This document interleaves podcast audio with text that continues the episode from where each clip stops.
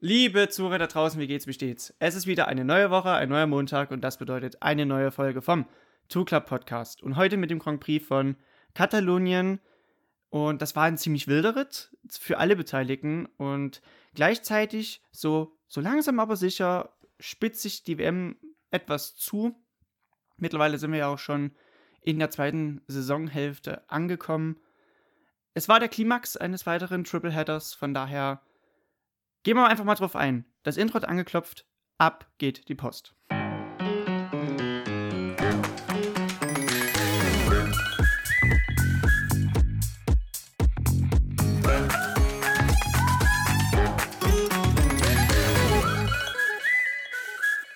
Und damit herzlich willkommen zur Folge 112 vom MotoGP Podcaster eures Vertrauens.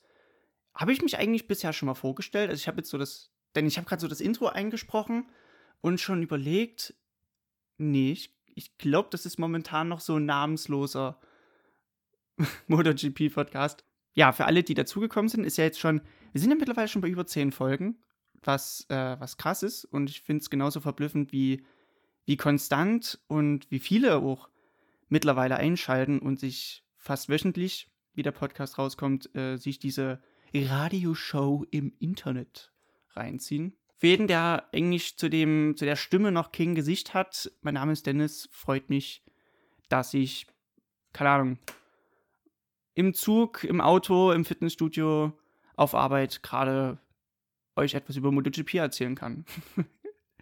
so, ab geht's. Es war ja der Klimax von einem weiteren Tripleheader, ähm, was ja auch geschuldet ist der momentan äh, Corona-Situation, dass man dann halt ein bisschen als Bubble reist und gleichzeitig auch versuchen muss, in Europa, wo man vorrangig jetzt äh, unterwegs ist mit der Weltmeisterschaft, also eine Weltmeisterschaft ausgetragen nur in Europa. Und nach zwei Rennen in Misano ging es jetzt nach Barcelona. Quasi die World Superbike ist abgereist. Die hatte letzte Woche ihren Weltmeisterschaftslauf dort und die MotoGP, der MotoGP-Zirkus ist angereist und hat seine Pforten geöffnet, also nur virtuellerweise es war jetzt, das war schön gemacht. Aufgrund der, der Streckengebung gab es so eine Virtual Fan Wall, wo Fans zugeschaltet waren und ähm, ja, man noch ein bisschen so den Anschein erwecken wollte, dass, dass Fans da sind. Im Gegensatz zur Formel 1 war das ja Kontrastprogramm, weil bei der Formel 1 waren schon Zuschauer erlaubt, ähnlich wie jetzt auch schon im Fußball zum Beispiel in Deutschland, wo je nach Corona-Situation eine gewisse Anzahl an Fans wieder dazukommen dürfen in der MotoGP, war es jetzt am Wochenende mal wieder ohne Fans. Wir hatten jetzt in Misano ja schon täglich 10.000. Und ja, so kann man halt als, als kleine Blase durch die Welt schweifen. Anyway, Barcelona, eine, eine sehr alte Strecke vor allem. Die wurde ja schon 1991 eröffnet.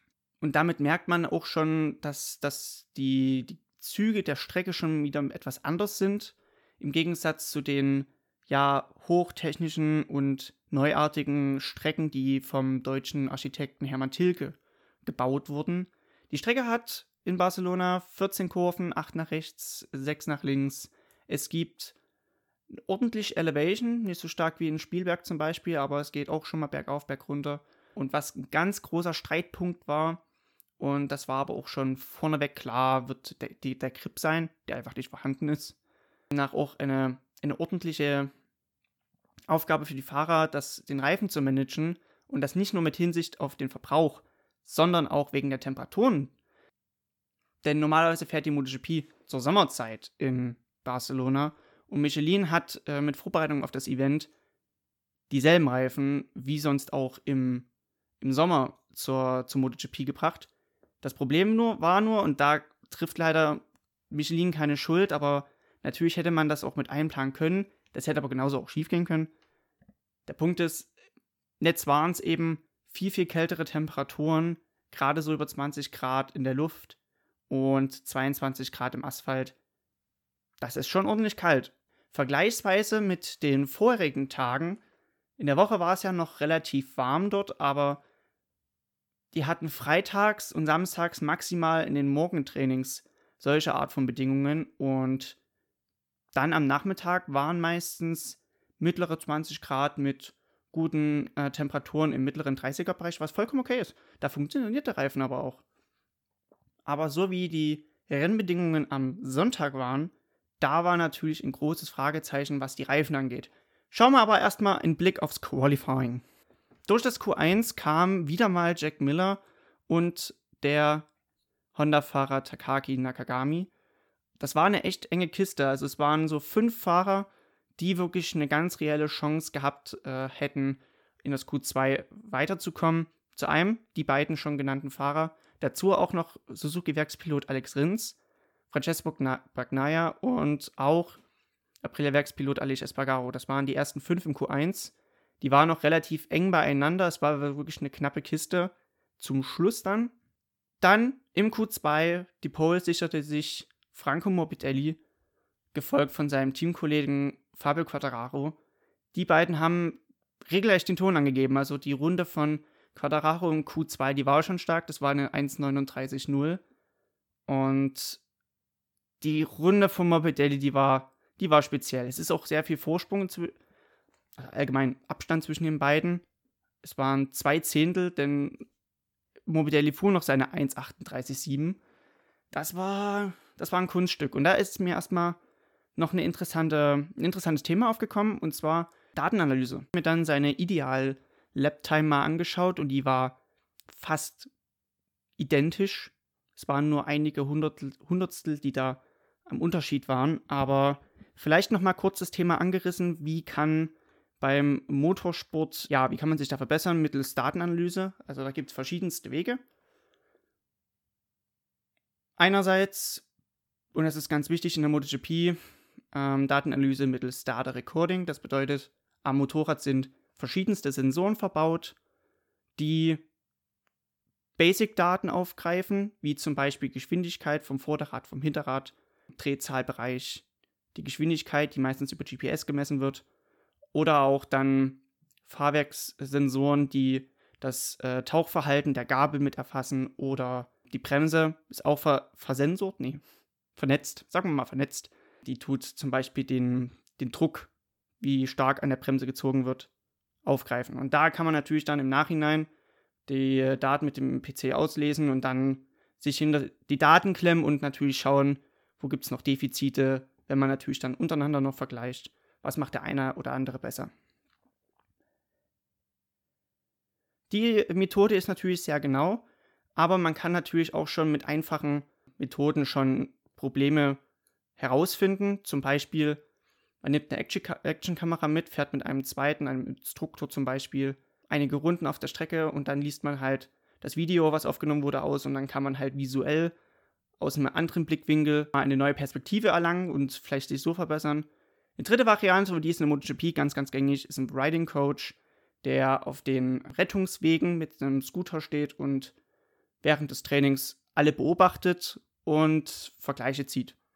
Der hat natürlich nochmal ein ganz anderes Auge, im Gegensatz zu einem Laien und kann natürlich dann auch nochmal Input geben, was ein Fahrer in einer bestimmten Kurve anders macht. Das sind so drei Methoden, wie man Daten analysiert. Das vielleicht mal so nebenbei. Gehen wir nochmal kurz aufs Quali ein. Die erste Reihe machte komplett Valentino Rossi, der seit dem Grand Prix von Großbritannien nicht mehr in der ersten Reihe stand, also auch schon über, über ein Jahr. Das war im letzten Jahr noch. Und gleichzeitig war es noch das zweite Yamaha 123 in drei Rennen, was ähm, gerade eine kleine Trennkurve vielleicht auch zeigt. Aber das ist, denke mal, auch streckenabhängig, dass Misano als auch Barcelona den Yamahas ordentlich in die Karten gespielt hat. Reihe 2 und die hat einen ordentlichen Burner für die Startphase versprochen. Es waren nämlich Jack Miller auf Platz 4, der ja auch im BMW M Award auf Platz 4 ist. Der BMW M Award, das ist ein das ist eine äh, kleine interne Qualifikationsmeisterschaft. Da werden Punkte vergeben für die beste Startposition.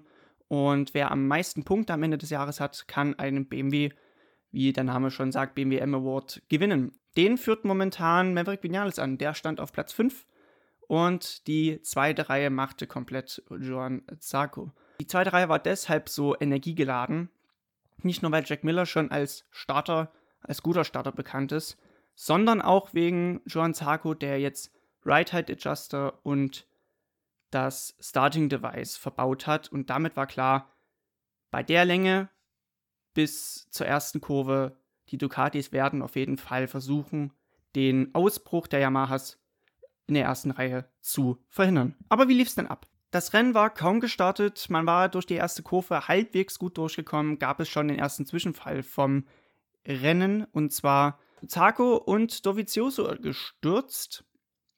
Es war nicht mal die Schuld irgendwie von irgendjemandem, es war halt ein Rennunfall, der nun mal in so einer in so einer hektischen Phase ganz klar passieren kann. Petrucci, das Vorderrad etwas weggegangen, der hat quasi gezuckt in der Kurve. Zago, der ganz dicht hinter ihm unterwegs war, ist aufgrund dessen erschrocken, hat die Bremse gezogen und eine Carbonbremse, die, die greift gut und gerne mal stark rein und gerade bei, ja, 40, 50 Grad Schräglage ist das nicht förderlich, da nochmal an der Bremse zu ziehen. Und dadurch hat er das Vorderrad leider verloren und zog Dovi mit ins Verderben.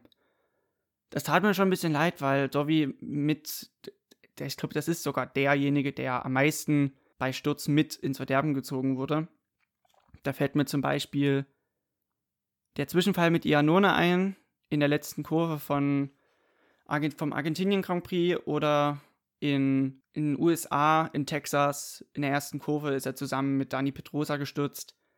Ah, das tut schon leid. Aber damit war auch klar, dass Dovi hier keine Punkte sammeln wird und auch nicht weiter um die WM mitkämpfen kann.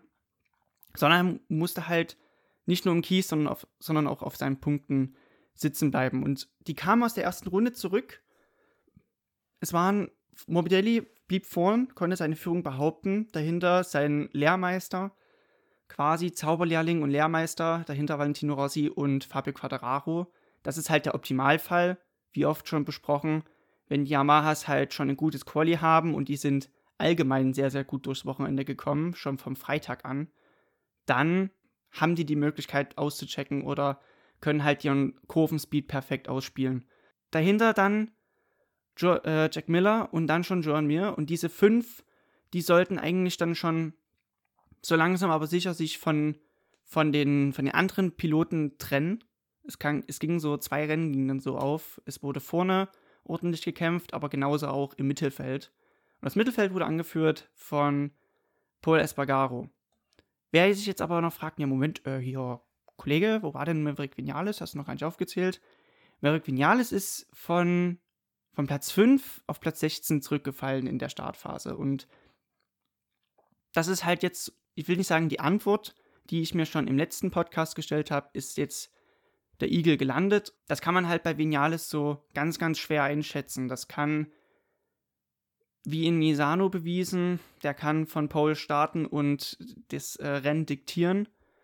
Oder halt so, wie wir es jetzt in Barcelona gesehen haben, dass er halt in der Startphase zurückfällt und aufgrund der Bremsprobleme bzw. der Überholprobleme, äh, die die Yamaha halt noch hat, kann er dann auch sich sehr schwer davor kämpfen. Zumal Barcelona hat eine 1 Kilometer lange Gerade da geht es lange geradeaus und das tut auch lange weh für Yamaha. Einfach mal im Vergleich aus dem Qualifying. Jack Miller hatte 350 km/h, das war der Topspeed von der Session. Die beste Yamaha hat 345. Und jetzt im Vinales-Falle, die hatte sogar nur 343 drauf. Natürlich kann man dann schwer überholen, zumal die Temperaturen dann nochmal reingespielt haben. Es waren sehr, sehr kalte Temperaturen und das größte Problem war ja dann noch, dass der Softreifen symmetrisch war und nicht asymmetrisch aufgrund der nicht gleichen Verteilung von Kurven, sondern wir haben mehr Rechts- als Linkskurven. Und der härtere Reifen zum Beispiel, der wäre asymmetrisch gewesen. Das wäre dann auch kein Problem. So musste man aber gezwungenermaßen soft fahren aufgrund der Temperaturen, damit man überhaupt ins Fenster kommt, aber auch gleichzeitig den Reifen gut managen das war wohl so, und das hat er auch selber dann eingestanden, so das große Problem. Er konnte sich dann gar nicht mehr so großartig vorkämpfen. Und wenn er mal alleine war, und das stimmt auch schon, dann ist er auch gute Zeiten gefahren. Das hat er auch im FP4 ja gut, aus, äh, gut gezeigt. Aber so ging es halt nicht wirklich vor, für ihn vorwärts. Und die Zeiten, die aber vorne gefahren waren, und deshalb waren, war es dann so ein zweitgeteiltes Rennen, die waren schon fast zu schnell eigentlich. Die sind tiefe bis mittlere 40er Zeiten über zehn Runden lang gefahren. Und im FP4 Da war die, die Rennpace, die Rennpace, alles klar, die Rennpace in dem, im 41er-Bereich, wenn nicht sogar 42. Also das, was eigentlich zum Beispiel ein Alex Rins durchweg gefahren ist. Er ist hohe 40er, dann lange 41er Zeiten gefahren und das war. Das ist jetzt die Frage, welche, welche Taktik ist schneller? Die von, von den Yamahas, die früh sehr viel gegeben haben, sich eine Lücke aufbauen konnten oder halt wie Suzuki es gemacht hat, zum Beispiel Alex Rins, der auch äh, sich durch diese große zweite Gruppe durchkämpfen konnte. Eher etwas langsamer, mehr auf Reifen geachtet, um hinten raus noch etwas mehr zur Verfügung haben. Es ging dann erstmal auf die, es konzentrierte sich dann alles etwas auf die ersten drei, das waren Morbidelli, Quattararo und Rossi. Die haben untereinander die Plätze getauscht und haben sich auch ein bisschen gegenseitig belungert, wer, wer denn mehr könnte. Dann ging aber leider auch die, die Stürzerei wieder los, angefangen mit Paul Espargaro, der eingangs der ersten Kurve über das Vorderrad gestürzt ist. Ich habe mir mal seine Reifenwahl angeschaut. Er hatte halt vorne den Medium drauf. Vielleicht, um etwas mehr Puffer zu haben, mehr auf der Kante quasi zu haben und nicht äh, zum Schluss auf der Karkasse fahren zu müssen, weil einfach kein nichts mehr vom Reifen da ist. Aber die, die zum Schluss gestürzt sind, hatten entweder vorrangig die Medium drauf. Und dann ganz, ganz traurig und für viele hat es im Herzen wehgetan. Und ich habe hier sogar noch meinen mein Kommentar, meinen emotionalen Kommentar stehen, so wie ich das gesehen habe. Da stürzte dann auch Rossi in der zweiten Kurve, äh, wenige Runden später, auch über das Vorderrad beim Umlegen von rechts auf links. Und da habe ich hier noch stehen auf Sächsisch Ohrschwerblede, also äh, ich werde verrückt, so, das ist ein Ausdruck dafür. Und so geknickt, wie er halt dann auf dem Scooter saß und oder, oder auch noch im Kies dann die Hände über den Kopf äh, zerschlagen hat, er, er, wusste, dass es ging. Und ich glaube, man hat es man hat's nie laut ausgesprochen. Man hat sich schon ein bisschen so die Frage gestellt, ah, ist heute ist heut Rossi-Tag? Kann äh, der Doktor heute mal gut operieren? Ah, das tat mir im Herzen weh. Es, die Pace war stark. Er konnte den, den starken und sehr, sehr flotten Rhythmus von Quadraro, der zu dem Zeitpunkt geführt hat, schon mitgehen. Aber naja, hm. leider damit zwei Ausfälle in den letzten drei Rennen und ich glaube, da kann man jetzt auch nicht mehr davon sprechen, dass Rossi auf jeden Fall noch WM-Kandidat ist. Sagt niemals nie, ja, okay, aber ich glaube, das war jetzt der eine Nuller zu viel. Er hat ja auch schon einen zum Saisonbeginn gehabt. Unauffällig, ganz weit nach vorn konnte sich da Joel Mir schieben. Er kam ja aus der dritten Reihe und musste sich erstmal durcharbeiten.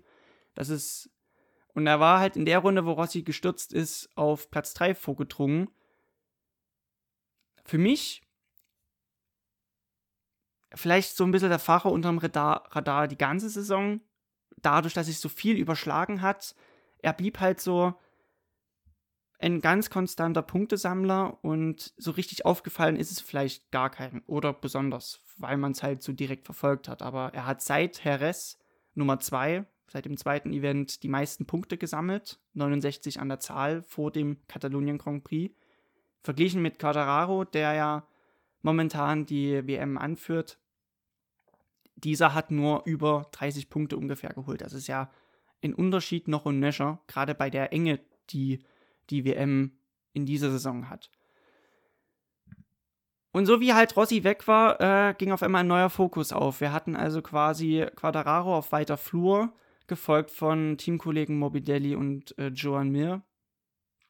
Und dann halt Jack Miller und äh, auch Alex Rins war wieder mit im Gespräch, als auch Francesco Bagnaia. Die sollten so die Pace diktieren und dann ging es los der Reifen war langsam aufgebraucht, einen Softreifen über 20 Runden zu bringen, über hunderte Kilometer, also ich glaube 111 Kilometer war die Distanz diesem Rennen. Das ist halt kritisch. Und so schob sich dieses Feld auch immer weiter zusammen. Es war halt hinten raus, waren es dann sieben Fahrer an der Zahl, die binnen weniger Sekunden ins Ziel kamen. Und damit kommen wir gleich mal auf das Rennergebnis. Es war Quadraro, der quasi wieder gebouncebackt ist. ja, er halt wieder zurückkam Und dicht dahinter Joan Mir und Alex Rins, das erste Suzuki ein Podium, Doppelpodium seit Misano 2007, damals noch mit Chris Vermeulen und John Hopkins. Gewonnen hatte damals, by the way, Casey Stoner. Franco Morbidelli wurde Vierter, er ist ordentlich eingebrochen. Denke mal, dadurch, dass er nicht so ein großes Polster hatte wie Quadraro mit seinen zwischenzeitlich dreieinhalb Sekunden Vorsprung, da hatten sie ihn ordentlich aufschlupfen können und alle haben es irgendwie ausgesprochen, eine Runde mehr und mir hätte tatsächlich auch seinen ersten MotoGP-Sieg holen können. Die Top 5 machte komplett Jack Miller, gar nicht so weit abgeschlagen, aber auch er hatte ordentlich zu rudern mit äh, den Hinterreifen. Und dahinter auch sein Teamkollege dann, äh, Bagnaia, und dann Nakagami, Petrucci, Vinales noch in den Top 10, aber auch ordentlich abgeschlagen mit 13,6 Sekunden auf den Sieger. Und Cal Crutchlow auf 10. Außerhalb der Top 10 angekommen Brad Binder, Espargaro, Marquez, Licona und Tito Rabat. Und danach noch die Testfahrer, beziehungsweise jetzt mittlerweile schon fast Einsatzfahrer, Bradley Smith und Stefan Pradl. Zu, zu KTM mal ein Wort, weil die beste KTM wurde Elfter in diesem Rennen. Brad Binder hatte, genauso wie Espargaro und Oliveira, den Medium, die Allocation Medium Soft verbaut. Also vorne ein Medium-Reifen und hinten Soft. Ich sag mal so, Espargaro und Oliveira sind gestürzt, sie hatten vorne Medium verbaut. Binder, Espargaro, Aleix Espargaro, Alex Marquez, die hatten Medium Soft verbaut und die kamen relativ abgeschlagen auf 11, 12 und 13 ins Ziel. Äh, vielleicht ein Indiz dafür, dass Medium einfach die falsche Reifenwahl war und man wirklich halt, wie zum Beispiel Lecona auf 14 oder wie der Rest der Top 10 auf Soft-Soft setzen musste, ähm, geschuldet der Temperaturen. In Blick auf die WM, ich glaube, da für mich kristallisiert sich da so langsam jetzt ein Trend heraus, jetzt wo schon die achte Saisonstation geschafft haben. Es ist Quadraro weiterhin Tabellenführer, gefolgt von Mir und Vinales. Mir ist nur acht Punkte hinter ihm und hat 100 Punkte gesammelt. Und jetzt muss man sich mal kurz vorstellen, wir sind jetzt nach acht Rennen, hat man 108 Punkte und in acht Rennen theoretisch kann man 200 Punkte erreichen. Also es ist wirklich eine Saison, wo viele sich Punkte wegnehmen, wo im Falle auch von Dovi oder auch von Rossi zum Beispiel man viel verliert, wenn man halt viel ausfällt oder halt durchwachsene Rennen hat, wie im Falle von Vinales. Kommen wir doch mal zu den Sektionen, zu den, äh, zur Twitch-Ecke. Lass mal mit der Twitch-Ecke anfangen, genau. Drei coole Tweets zu einem Suzuki Up to Something Big von NK und Dinetza. Also auf Deutsch, Suzuki ist aus, etwas Großes zu erreichen. Also mit Blick auf die Konstrukteursmeisterschaft, die momentan Yamaha, Fotokati und Suzuki anführt, kann man das vielleicht noch nicht ganz vermuten, aber natürlich ist klar, hätte, hätte Fahrradkette, was wäre, wenn Alex Rins zum Beispiel sich nicht verletzt hätte an der Schulter und Joamir vielleicht ein Rennen weniger zum Beispiel ausgefallen wäre. Da könnte man jetzt viel spekulieren über das, was wäre, aber natürlich ist klar, dass Suzuki viele, viele gute Punkte und wichtige Punkte vor allem in den letzten Rennen geholt hat auf Strecken, die unterschiedlich waren. Also die konnten auf Spielberg auftrumpfen, als auch äh, in Misano, als auch hier. Und wir haben da unterschiedliche Rennstrecken, die immer etwas anderes abfordern vom Motorrad und auf drei verschiedenen Konzepten haben sie gut funktioniert. Und da ist natürlich klar, jetzt wo eine WM tatsächlich greifbar ist, seit über 20 Jahren, also zuletzt Kenny Roberts Jr. hat die geholt im Jahr 2000, vor Rossi. Also, mal, mal, um kurz auszumalen, wie lange Rossi jetzt schon dabei ist. Ja, es abwarten, Tee trinken. Als nächstes eine Antwort auf, eine, auf einen Fußballfan. Ähm, Edge Trackman schreibt, but you have also seen men with two big balls. Also du hast auch Männer mit two mit zwei dicken Eiern gesehen. Das spielt darauf an, dass auch viel Fußball gespielt wurde am Wochenende, Premier League und Bundesliga. Und äh, für den war das MotoGP-Rennen wirklich würdig und die sind da gut gefahren. Sehe ich halt auch so. Das war auch ein vollgepacktes Rennwochenende vor allem. Wir hatten die 24 Stunden von Nürburgring und dazu noch die Formel 1 in Russland und dazu halt noch Fußball. Und ja, vollgepackt auf jeden Fall. At Max 31195 schreibt, Mir will win this championship, he doesn't make mistakes like the other riders. Also nochmal auch eine Ansicht darauf, dass, dass Mir momentan ein sehr konstanter Fahrer ist, Quadraro aber im Gegenzug schon drei Siege auf dem Konto hat. Wenn es mal gut läuft, er auch wohl vielleicht die Nase vorn hat. Das kann man halt wirklich, da kann man nur rumspekulieren. Ja, am Ende kackt er in. Es sind noch viele Rennen. Wir haben noch zwei Tripleheader vor uns. Also bis in den November geht die Saison hinein. In zwei Monaten kann eine Menge passieren. Demnach vage, vage Aussage natürlich auch. Die Awards. Die Awards, Fahrer des Rennens war für mich Fabio Quattararo, weil das war schon, ich will nicht sagen in perfekter Manier, aber es war wirklich eine, eine reife Leistung. Es waren starke Zeiten, die er lange auch fahren konnte und dennoch sich das so zu legen, dass er dann, dass es bis auf den Punkt genau aufgeht, dass er dann immer noch vorne ist, das fand ich persönlich, fand ich persönlich stark. Für mich war Fahrer unterm Radar Alex Rins. Er kam von Platz 13 und machte 10 Positionen gut, um das Doppelpodium für Suzuki perfekt zu machen. Das fand ich persönlich sehr, sehr ordentlich. Ordentlich, würde ich mal meinen. Und dann noch das Rennen in drei Worten. Ist wieder eine Frage, ähnlich wie bei Vinales beim letzten Mal, Fabio oder Joan. Ich denke mal, es sind die beiden, die am konstantesten ist, sind. Natürlich hat Joan Mir eine sehr, sehr gute Welle seit Jerez geritten, was ihm halt zu dieser Position in der Tabelle halt gebracht hat, auf Platz 2. Aber ich denke nicht, dass Vinales mit der Konstanz, die er hat, mal gut, mal schlecht, mal gut, mal schlecht, dass das aufgeht dass das aufgeht und eine Weltmeisterschaft bescheren kann. Er hat nur 18 Punkte Rückstand, das, das ist sehr wenig. Ein Ausfall, ist wieder vorn. Aber, hm. Und Dovizioso, er ist momentan Tabellenvierter. Er hat 84 Punkte, also auch schon 24 Punkte Rückstand, was ja auch eine Katz ist. Aber ich denke nicht, dass die, dass die Pace reichen würde, um da weiter konkurrenzfähig zu bleiben. Meine Ansicht. Natürlich hat er einen Sieg, und auch schon ein Podiumsplatz, äh, auch schon zur Verbuche stehen, keine Frage. Ich denke mal nicht, dass es reicht. Aber naja, egal.